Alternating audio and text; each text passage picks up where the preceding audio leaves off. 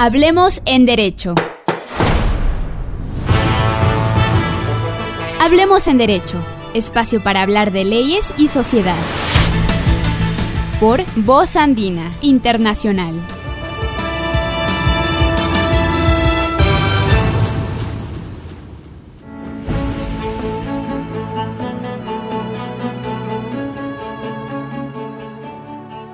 Saludos con todos nuestros radioescuchas. Gracias por sintonizar Radio Voz Andina Internacional, Radio Universitaria. Mi nombre es Fausto Quispe y nuestro tema de discusión de hoy es Academia, Política, Pueblos y Nacionalidades en el siglo XXI. Y para ello hemos invitado al profesor Raúl Yazag. Raúl, Raúl es constitucionalista quichua del Ecuador, docente e investigador por la, de la Universidad Central del Ecuador y profesor invitado de varias universidades. PhD en Sociología, programa Postcolonialismos y Ciudadanía Global por la Universidad de Coimbra, Portugal, magíster en Derecho Constitucional por la Universidad Andina Simón Bolívar, sede Ecuador, doctor en Jurisprudencia por la Universidad Central del Ecuador, hijo de líderes quichua, de los líderes quichua Esperanza Fernández y Eusebio Llaza. Gracias por venir, Raúl, a, nuestra entrevista. Muchas gracias a ti por la invitación.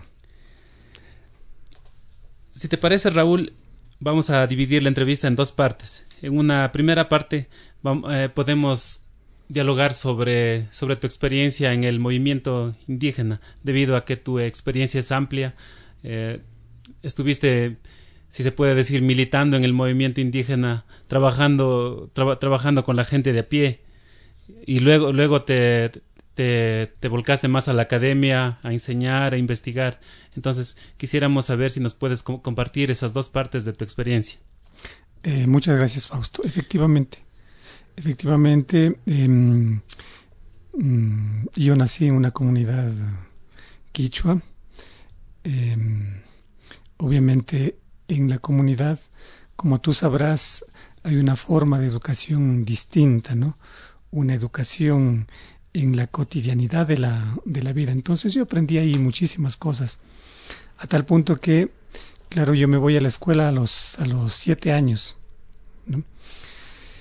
Y ese es un choque muy fuerte porque entras a, a un sistema de educación formal que, nada tiene que ver con, la educación que tú recibes en, la cotidianidad de la, de la vida. Pero bueno, creo que eso fue una experiencia muy interesante porque, claro, eh, estoy hablando de, momentos eh, en, en, donde el movimiento, dentro del movimiento indígena, justamente se reivindica el, el tema de la educación.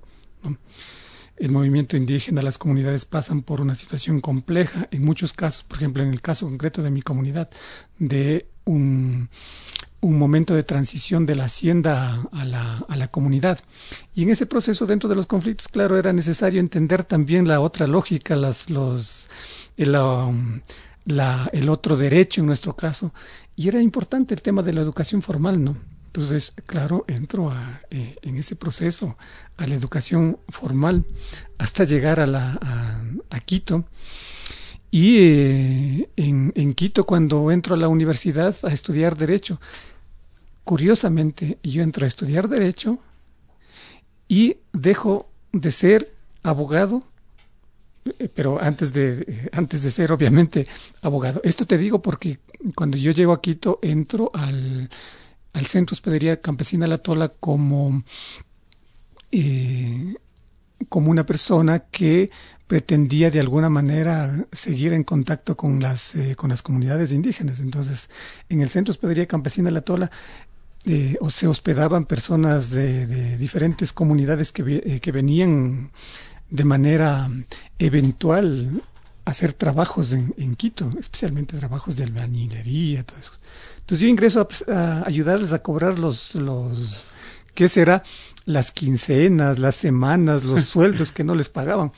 Y en ese proceso de, de, confianza, claro, me empiezan a contar sus problemas ya comunitarios, no solamente los problemas individuales que, eh, que vivían en, la, en Quito, sino los problemas comunitarios.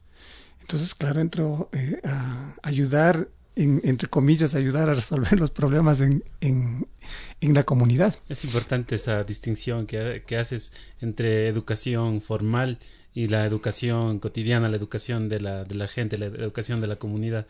Quizá por eso se podría decir que, que encuentras ese nexo entre, entre, el, entre el trabajo que, que, se hace comúnmente en una comunidad con la gente que, que se necesita, a pasarse a, un, a una estructura diferente, formal, en la que hay que ingresar escritos, hay que presentar documentos, hay que ayudar a cobrar, cobrar ciertas cosas como nos comentas. Claro, pero eso, eso te decía, esta experiencia lo que me hace ver es que yo como estudiante de derecho trato de resolver los problemas desde la ley, los problemas comunitarios. Y me encuentro con que la, no se puede resolver dentro de las comunidades muchas cuestiones con, con la ley, con, con, con, las normas escritas, elaboradas por el Congreso Nacional, ahora por la Asamblea Nacional. Entonces, claro, ahí recién digo, bueno, ¿qué es lo que está pasando? ¿no? Yo estoy estudiando Derecho pero me acuerdo de la experiencia vivida en la comunidad, especialmente de la experiencia de, mi padre, que era dirigente de la comunidad y que resolvía los problemas sin, sin aplicar estas, estas normas que, que, estaba aprendiendo en la, en la universidad. Entonces ahí te estoy hablando antes de 1998, es decir, antes del reconocimiento de los derechos colectivos. Entonces yo ahí empiezo a resolver los problemas claro, aplicando normas internas de la, de, la comunidad, lo que después se llama justicia indígena en la, en la, en la Constitución. ¿no? Entonces, claro, ahí, claro, a mí me dio una perspectiva distinta de distinguir entre el derecho, el derecho que ahora se llama derecho ordinario, ¿no? Y yo lo tomo como un instrumento, como un instrumento estratégico, pero los, los conflictos de las comunidades lo empiezo a resolver fuera del derecho ordinario, lo que ahora se llama desde el derecho propio o desde el derecho indígena, ¿no? ¿Y eso generó conflictos?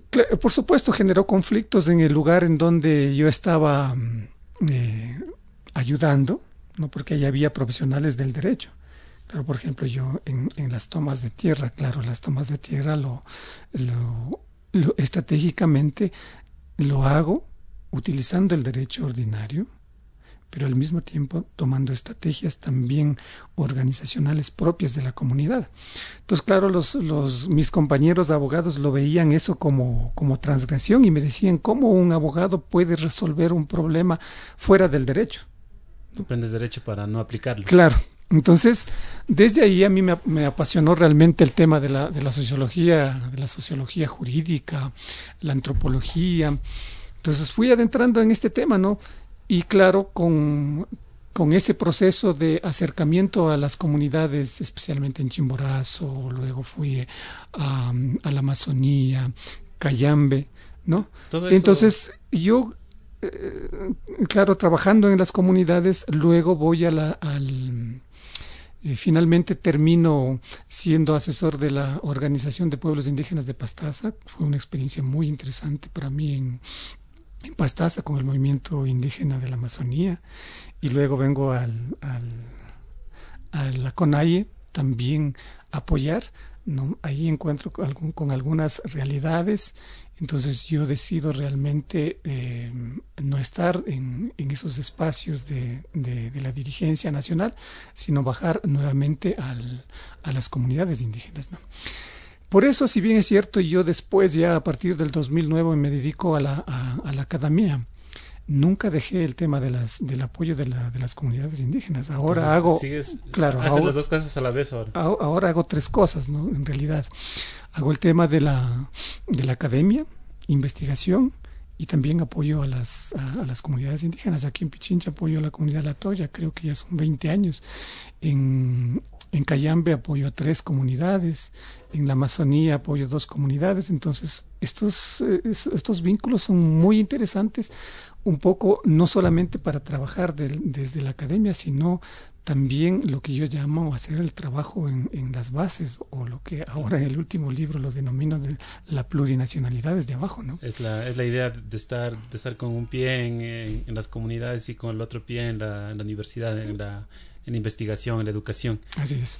Con, con esa contextualización que tuviste, cuando ingresaste en el, en el movimiento indígena. Claro, llegas a un espacio en el que en el que te, expandes, en el que ves que hay más realidades, pasas por otras organizaciones y ves que el movimiento indígena es más amplio, tiene, tiene, tiene las, las comunidades de base en, varios, en, varios lugares. Eh, te permite, de lo que, de lo que has escrito, te permite eh, eh, investigar y, poder tal vez decirnos cuáles serían esas razones, los orígenes de, de este movimiento indígena. Bueno, es muy difícil em, decir los orígenes del movimiento indígena, ¿no? Porque también dependerá de cómo estés conceptualizando el movimiento indígena, ¿no? Porque muchas veces eh, eh, se confunde el movimiento indígena pensando que son solamente los dirigentes, ¿no? En realidad, los, desde mi punto de vista, el movimiento indígena son dirigentes nacionales, pero también más comunidades y, los miembros de la, de la comunidad, ¿no? Eso lo dices en, ese en, tu, en, tu, libro, había visto en una, una parte que, que lo dices, es, es, es, como que esa, esa, esa separación que hay entre la estructura política del movimiento indígena mismo, las personas que están a la, en, la cabeza que prácticamente traicionan a, la, a, las bases y se dedican a nada más, nada más a, a labrarse un futuro político para sí mismos. Esa es la distinción que estás haciendo actualmente. No necesariamente en ese sentido, más bien en el sentido de que, eh, si bien es cierto, hay um, dirigentes nacionales, regionales, ¿no? Pero el movimiento indígena no se circunscribe a esos espacios. También hay, como te digo, los, los espacios de la comunidad y sus miembros, ¿no? Y ahí es donde actualmente yo creo que hay un reto súper interesante, el tema del ejercicio de la autonomía, ¿no? Y em, eh, claro, em, ahí está el potencial de lo que yo llamo la construcción de una nueva forma de organización social eh, desde la plurinacionalidad, desde, desde abajo. Es, la, es, la, es otra perspectiva de que, que tú planteas, esa construcción de, de un nuevo Estado que no es lo que está sucediendo. También lo dices en, tu libro, que es la idea de que de que los prácticamente las, las los dirigentes las autoridades de la, de, la CONAI y de la Coronari quizá hay mucha gente que se pasó que se pasó nada más a la estructura estatal y se, eh, se volvió una parte del, de, de, la, de la maquinaria tal vez y un poco se deslindó de la raíz eh, ¿Existe alguna forma de que de mantener de mantener esa, esa, noción, esa idea de, de, reconstruir una idea, de reconstruir o hacer un estado nuevo como tú lo planteas? Eh, a ver, em, primero creo que no es malo estar en las estructuras del Estado, ¿no? Lo que yo cuestiono es en qué condiciones de estar en, en la estructura del, del Estado, ¿no? Porque para estar en la estructura del Estado uno necesita una formación muy fuerte de tal manera que tú no, no tengas la, la, posibilidad de ser eh, un, instrumento, como tú dices, del, del, poder, un instrumento de, de, todos quienes manejan la institucionalidad del Estado. ¿no?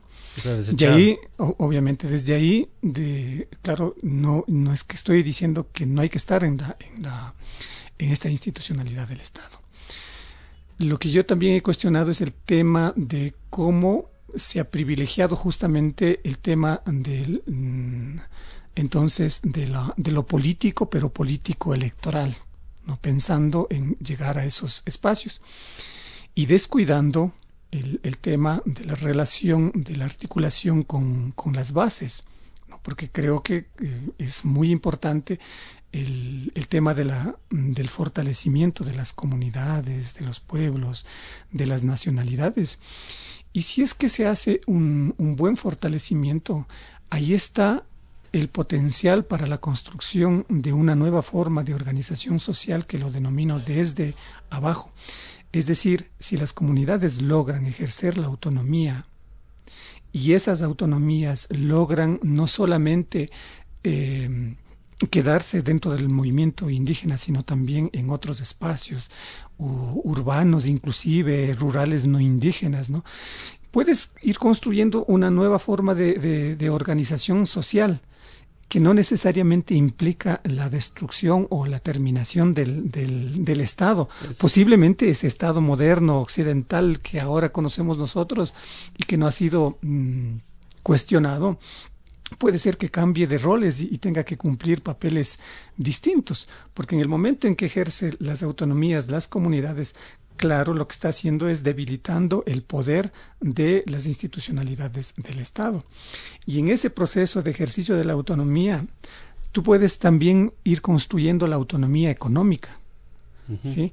Y en el momento en que construyes la autonomía económica, de las comunidades articuladas al, a, lo urbano, a lo rural no indígena, eso puede también constituir en, el aminoramiento del poder de las, eh, de las empresas transnacionales. Por ejemplo, ¿qué pasaría si, si las comunidades dejan de consumir Coca-Cola o, o, consumir simplemente aceites o otros derivados eh, industriales? Entonces, claro, vas eh, primero eh, generando autonomía económica y por otro lado vas reduciendo el poder económico de, la, de, estas empresas transnacionales. Entonces va cambiando el poder y de igualmente sucede con el tema de, la, de los conocimientos, de la epistemología, ¿no? Entonces estoy hablando de otras formas, de, una forma distinta de, organización que lastimosamente em, ha sido descuidado no por, eh, no por no querer, sino porque todos los ojos están centrados especialmente de los dirigentes y eso lo, sigo manteniendo en la crítica en el tema del de político electoral. Es importante el matiz que haces al, al decir que se, se, puede ingresar en la estructura estatal y, promover cambios, porque al hablar de esta, de esta crítica, eh, comúnmente se, puede, se, se, podría, se podría ver con la idea de que esta propuesta es de destrucción total del Estado, de anarquía total del Estado, de que hay que destruirlo todo para volver a rehacerlo. Y, y asimismo, como, como podemos criticar al Estado, también podríamos criticar al, al movimiento en, en, su totalidad, unido, uniendo tanto a las bases y si si vemos a las, a, las bases, a las comunidades y luego vemos a los dirigentes políticos, e, existe una tal vez una posibilidad de hacer de academia, de investigar y de criticar a la vez esto. Yo recuerdo haber haber revisado un, un texto tuyo en el que en el que me, me quedaba bastante perplejo cuando veía cuando veía que mencionabas que hubo una reunión, me parece que era Nebot y estaba Luis Macas y más, más dirigentes y decías que había, Nebot había dicho, había dicho que nosotros ponemos, eh, ustedes votan los presidentes, pero nosotros los ponemos. Entonces, era una reunión en la que, en la que prácticamente se, estaba, estaban tomando decisiones en las altas estructuras del Estado. Y, y, la gente de abajo nunca se enteró y quizá nunca nos hubiéramos enterado si no si no ponías esos esos esos no sé, esas historias personales que, que tú tal vez las viste porque estabas allí y quizá hay más, más investigadores, más gente o quizá que no es investigadora que llega a esas esferas del, del Estado pero no menciona este, este, tipo de cosas que, que nos dejan, nos dejan en definitiva perplejos. Sí, en, primera cuestión, yo creo que no hay que temer al tema de las, de las críticas hacia adentro, ¿no? Porque mm, yo creo que las críticas hacia adentro, pero entendido en sentido constructivo de, la, de las críticas, no en el sentido destructivo, ¿no? Es importante. Eh, lo que tú mencionas, eh, lo que consta en mi libro, no es eh, lo que a mí me consta, sino más bien es una reproducción de, de, otra investigación que se hizo justamente en la Universidad Andina. Si tú revisas el libro, ahí está la cita de donde, de donde sale esa, mm, ese pasaje que, tú estás, eh, eh, estás comentando, ¿no? Pero en, todo caso, yo creo que el, eh, sí, efectivamente, nosotros tenemos que mm, tener eh, una cultura de, de, autocrítica y crítica interna. Y eso es importante porque, porque no solamente te, te ayuda a a caer en, en cuenta los, los, errores en que cometes, sino también a, a ver cuáles son las, las, estrategias futuras que debemos eh, tomar en, en, consideración. ¿no? Entonces, en ese sentido, yo creo que las críticas son muy, muy importantes para mí. Nos encontramos eh, dialogando con Raúl Yazag. Él es constitucionalista y PhD en sociología en el programa Postcolonialismos y Ciudadanía Global por la Universidad de Coimbra, Portugal. Nos vamos a una pausa.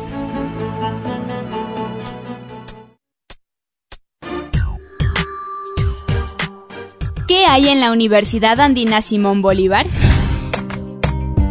Escuche la agenda diaria de actividades académicas y culturales de la universidad en el espacio Vive la Andina. Vive la Andina. Vive la Andina, información diaria de 8 y 45 a 9 de la mañana. Vive la Andina, agenda semanal de actividades. Retomamos nuestro diálogo con Raúl Yazag, eh, profesor de la Universidad Central y PhD en Sociología del programa Postcolonialismos y Ciudadanía Global por la Universidad de Coimbra de Portugal. Nos encontramos dialogando acerca de, la educación o academia, política, pueblos y nacionalidades en el siglo XXI. Retomamos ahora nos en el antes de la pausa estábamos dialogando acerca de, los, de, los, orígenes del movimiento indígena, de, los, de las críticas que se pueden hacer a nivel interno.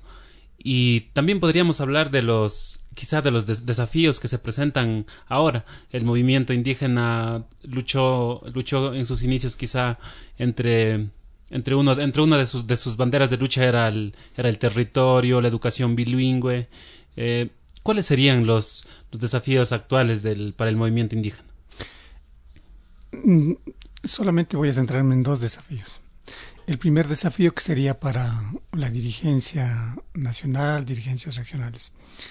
¿Cómo volver a retomar ese nexo con, las bases y articular a las, a las necesidades y, a las reivindicaciones de, de las bases?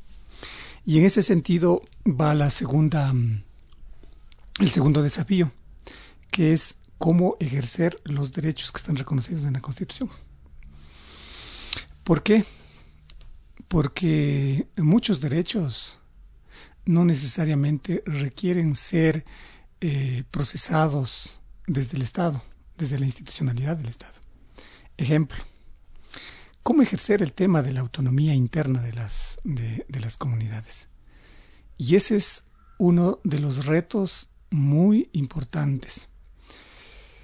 Hay experiencias mm, muy importantes de varias comunidades, como te decía, como doy seguimiento a varias comunidades. Esas comunidades, eh, en el momento del ejercicio de la autonomía, van cambiando las relaciones comunidad, institucionalidad, institucionalidad del Estado o personas de la comunidad con la institucionalidad del Estado. Y eso es un reto que yo creo que si no tomamos en serio, o sea, no vamos a lograr la construcción de la plurinacionalidad que yo denomino desde, desde abajo.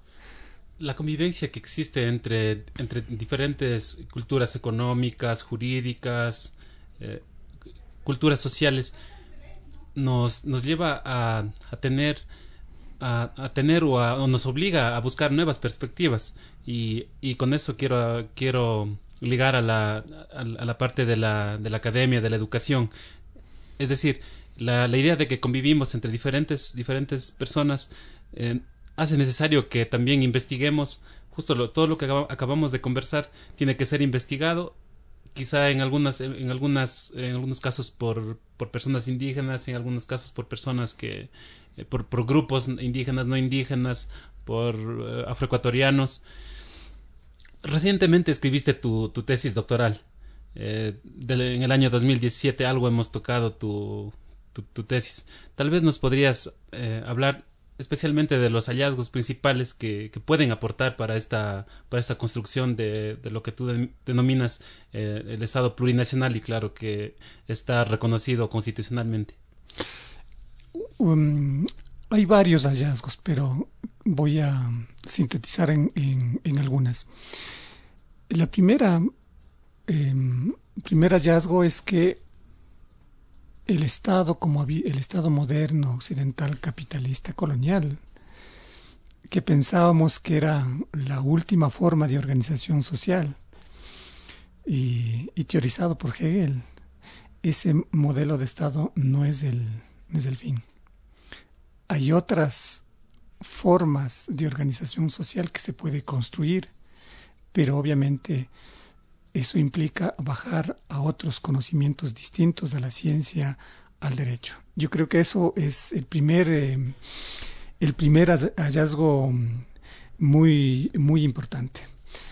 Entonces, em, en base a eso, lo que mi tesis justamente lleva a otro hallazgo muy importante es que a partir de las experiencias y del conocimiento de los pueblos indígenas se puede construir un nuevo modelo de organización social que le denomino la plurinacionalidad desde abajo, es decir, fortaleciendo las eh, autonomías eh, comunitarias y también replicando esas formas de, organización, no necesariamente eh, copiando tal como es en las comunidades, sino replicando formas de organización dentro de, lo urbano y dentro de lo, rural.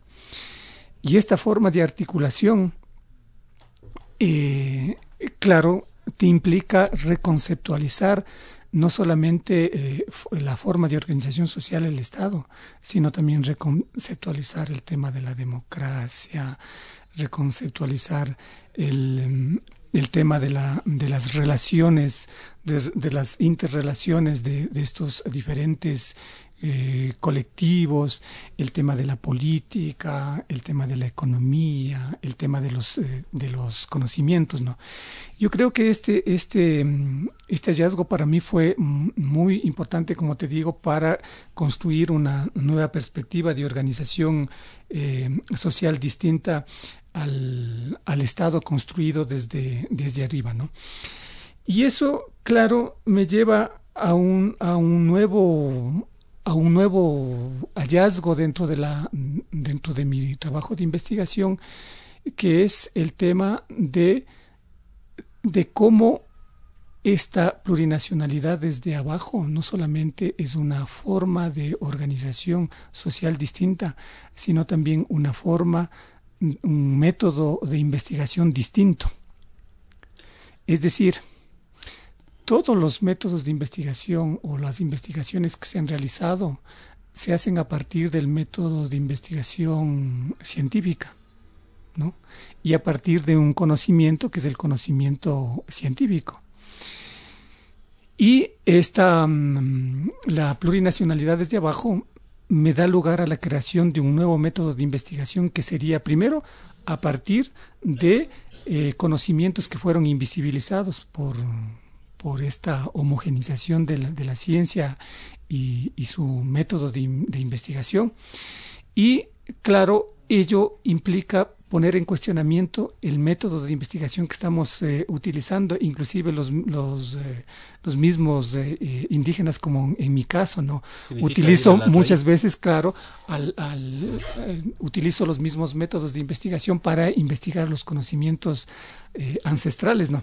Entonces, esa perspectiva me parece muy, muy importante y este hallazgo me, me claro, todavía me, me, suena porque fue inclusive para mí personalmente también un, un, hallazgo muy interesante y un desafío para ir construyendo en lo, en futuro estos nuevos métodos de investigación. Lo que, lo que nos comentas es un choque, es, es un choque porque en el momento en que quieres investigar, claro, la academia te pide bibliografía, te, te, pide confrontar autores y claro, la investigación que se hace desde, si se podría decir eh, geográficamente desde Latinoamérica es, es bastante, es bastante, Dussel diría, sucursalera, es como, es, es tomar simplemente los autores de, de Europa, especialmente de, de, Alemania, España, Italia en algunos casos, y, y tratar de esas teorías acoplarlas acá.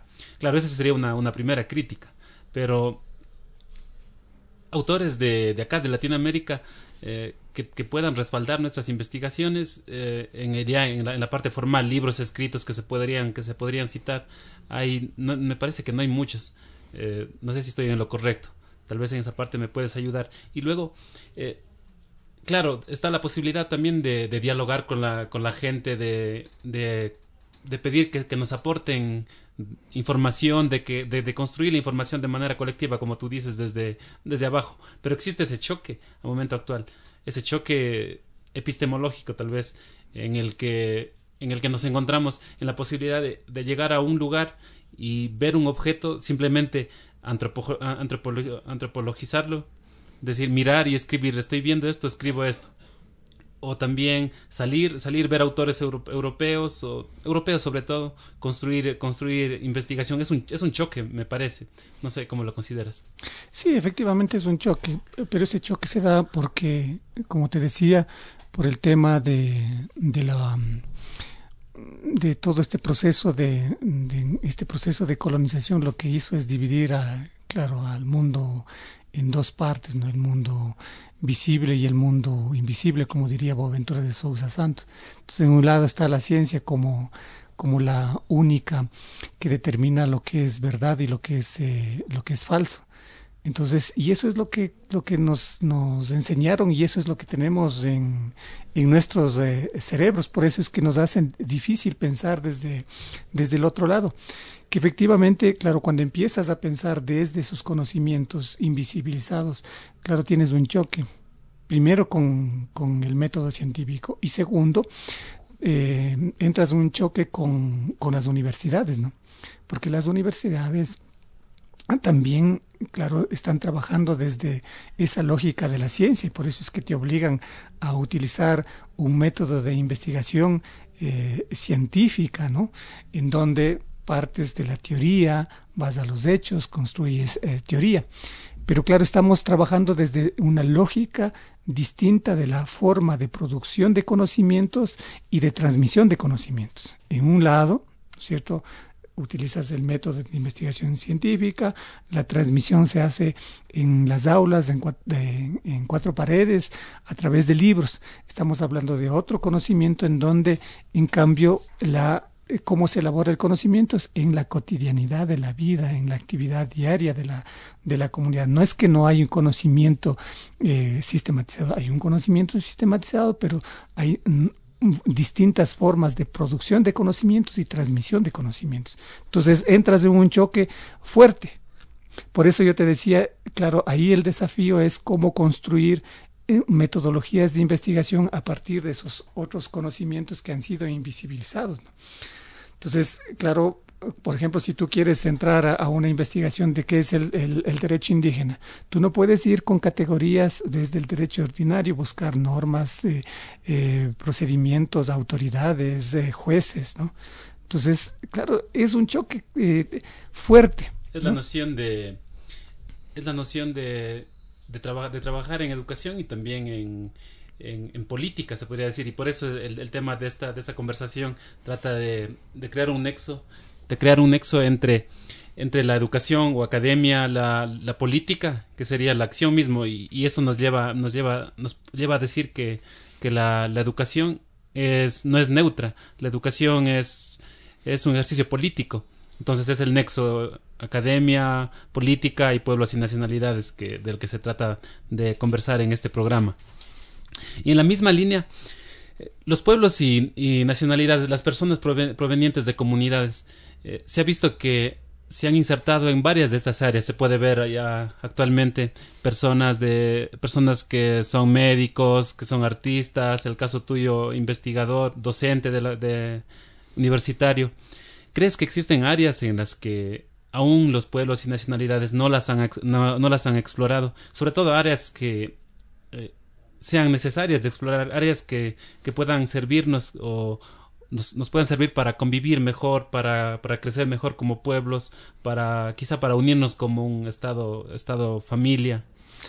Em, yo no te podría decir en qué áreas no se mm, no están presentes todavía, pero yo creo que en, en todas las áreas siguen siendo, siendo siguen siendo insuficientes la, la, la presencia o la presencia son, son excepcionales, ¿no? Yo creo que em, el desafío ahí es cómo ir em, ingresando a esos espacios y cambiando las, em, eh, las lógicas internas de, de, estos espacios, ¿no? Te puedo decir, por ejemplo, en la, en, la Universidad Central, yo ingresé en el 2016. Cuando yo ingreso, justo estaban trabajando el tema del, de la nueva malla curricular. Entonces, recién llegado, claro, me invitan al, a la discusión. Y claro, la discusión era simplemente cómo reducir de, de cinco años a cuatro años de, de, estudios y en ese sentido cómo, em, cómo unir las diferentes materias con otras materias, pero no se estaba discutiendo los desafíos que había planteado en el tema de la educación, especialmente del derecho con la nueva constitución. Entonces empecé a hablar, por ejemplo, yo les dije, aquí tiene que haber una malla en donde se estudie la teoría del derecho y derecho, o derecho, eh, perdón, teoría del Estado y Estado plurinacional. Pero claro, nadie me entendía ni nadie quería saber, porque la plurinacionalidad estaban pensando todavía como una cuestión eminentemente de, de, comunidades indígenas. ¿no? Pero claro, la plurinacionalidad pasó a ser parte del Estado y eso implica un, cambio total del, sistema educativo. Entonces fue muy interesante, en todo caso, una discusión muy fuerte.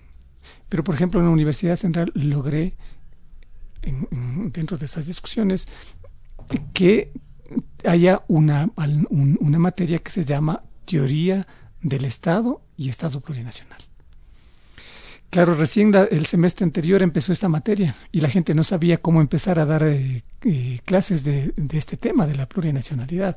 Claro, ahí implicó eh, realizar un diálogo con varios profesores que tienen que dictar esta, esta materia, pero en todo caso muy interesante. Y otra cuestión que se logró ingresar ahí en, la malla curricular fue el tema del pluralismo jurídico, porque no querían el derecho propio, el derecho indígena. No. Entonces, pero ¿cómo a partir de, que eh, tú vas ingresando a esos espacios, esos espacios puedes ir generando cambios, discusiones y, y, y ese es justamente la interculturalidad, o sea, cómo hacer que otra, las los distintos conocimientos, los distintos saberes estén presentes y empiecen a, a cuestionar, discutir y, apoyarnos mutuamente. Los diferentes conocimientos, porque no implica la, la, destrucción o la terminación de la ciencia o del derecho ordinario, ¿no? Sino más bien cómo en ese diálogo mm, se vayan fortaleciendo los, los dos conocimientos, los dos derechos. Este ingreso de, de, los, de los pueblos, de pueblos y nacionalidades en nuevos campos eh, ha generado nuevos, ha generado también cambios que ya se ven eh, ahora por el acceso a las redes sociales que hay se pueden ver casos por ejemplo había visto en, justo comentarios en, Facebook cuando cuando se menciona la, la, justicia en, contextos eh, comunitarios me parece que lo último que se vio es el caso de las personas de, de Venezuela que habían recibido habían sido procesadas en la comunidad entonces, yo, yo revisaba los comentarios que se hacen en la parte, en la parte de abajo y me sorprendía porque eh, de hace años atrás, cuando recién iniciaba a, estudiar el derecho, eh, se veían comentarios eh, específicamente negativos, como, como indios salvajes, justicia por mano propia. Y parece que, que por lo menos esa perspectiva va cambiando ya de a poco. Ya justo por el ingreso en estas áreas de, de educación formal es que quizá como en el caso tuyo, se ha podido cambiar un poco la, la perspectiva, la, la, idea que se tiene sobre, sobre justicia indígena, por ejemplo. Es, es, una sola área. Continuando con, con nuestra, con, nuestra conversación, eh, quizá podrías hacer un, un, diagnóstico de la, de la situación actual de, los, de las personas eh, provenientes de, de pueblos, nacionalidades. ¿Cómo, ¿Cómo les ves? ¿Cuál es tu perspectiva? Em, Creo que ahí tendríamos que hablar más bien de, desafíos de estas personas. El desafío nuestro, como te dije, es cómo ir generando investigaciones y conocimientos desde esos, eh, esos conocimientos invisibilizados. Creo que ahí nos, nos, nos falta mucho. Tú, por ejemplo, en tu tesis de maestría, en tu, tesis ahora que estás trabajando, estás eh, de alguna manera eh, tratando de romper justamente esos, eh, esos esquemas, ¿no? Y creo que ese es nuestro, nuestro desafío grande. Y yo veo con, con mucha alegría que hay mucha, mucha gente de, las comunidades indígenas que están trabajando en temas. Yo te puedo decir, en, la Universidad Central hay mucha gente preocupada por, por temas políticos, por temas de género, por tema de por el tema del, del, de los derechos de la naturaleza, del agua, del sistema capitalista, que están trabajando, que empiezan a, cuestionar, que empiezan a, a, trabajar, ¿no? Y eh, es muy importante porque estas personas eh, con las que yo trabajo están articulados a, sus comunidades. Y eso si es que tú articulas, como tú decías, el, tema del, de este tema es un tema también político, si, es que articulas muy bien, o sea, puedes ir transformando eh, y primero fortaleciendo las comunidades indígenas y luego ir generando propuestas nuevas que posiblemente choquen con, con, con, las teorías que hasta ahora siguen siendo eh, hegemónicas, ¿no? Entonces yo creo que lo veo con, con, mucho mm, entusiasmo estos procesos que están viviendo jóvenes eh, estudiantes, jóvenes profesionales, ¿no? Que empiezan a, cuestionar hacia afuera, pero también hacia adentro. Porque yo sí creo que hay que cuestionar, no hay que eh, temer en los cuestionamientos hacia lo interno. Eso es lo que nos va a fortalecer mucho. Ahora, eh, existirían tal vez eh, límites o,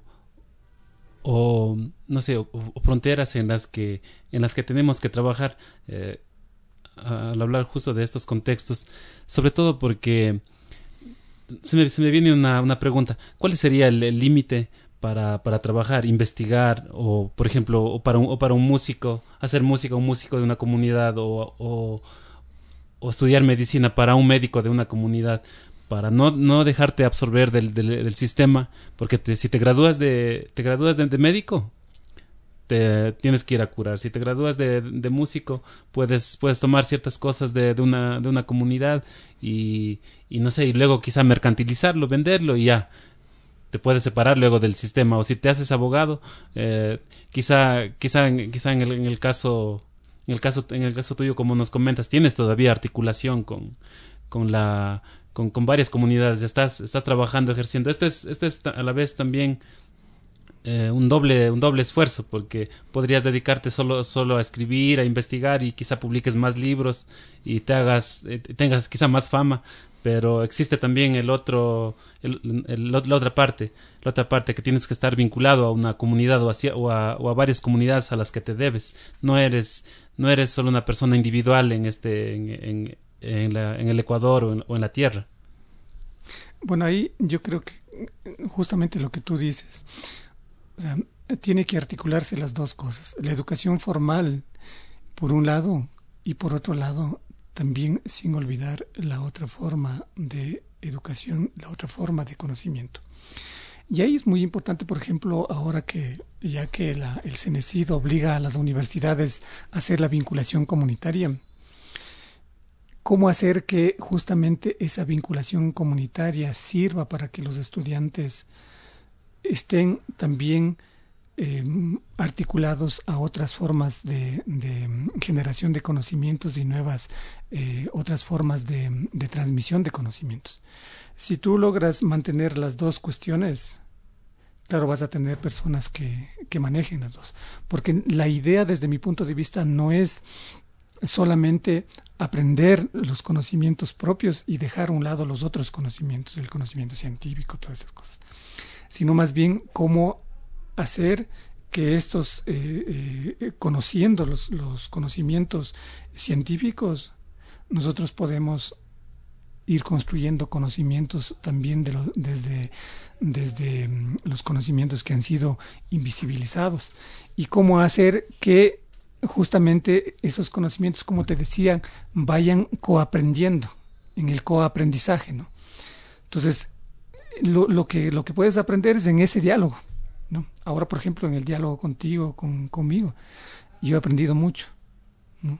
Tú me has enseñado mucho, entonces, claro, ese, es, ese, es, ese debe ser la, la, lógica y hacia ello debe ir la, el tema de la, de la educación. Como decía Juan García cuando hablaba de la, de la educación, la educación desde, desde, desde casa adentro y casa afuera. ¿no? Yo creo que tenemos que empezar a trabajar sobre, sobre ese tema. Es la, es la idea de verle, de verle, de vernos como un estado, al menos, al menos para iniciar, vernos como un estado ecuatoriano, estado familiar, tal vez, en el que en el que todas las personas que se están que están en el área académica están investigando no solo personas eh, provenientes de comunidades indígenas tendrían que rearticularse a una a una, a una comunidad eh, tendríamos que, que ingresar a la a la academia educarnos y luego regresar nuevamente a, dar aportes entonces y, y, así poder construirnos conjuntamente, crecer, crecer y, y, desarrollarnos en el buen sentido, crecer, crecer como Estado, familia y vivir, vivir de una mejor, de una mejor manera. Hemos conversado con Raúl Yaza sobre, sobre academia, política, pueblos y nacionalidades en el siglo XXI. Eh, les agradecemos, eh, Radio Escuchas, por haber estado acompañándonos y agradecemos eh, sobremanera a Raúl Yaza. Muchas gracias.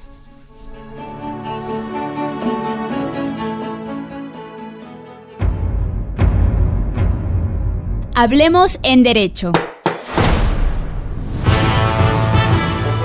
Hablemos en Derecho, espacio para hablar de leyes y sociedad.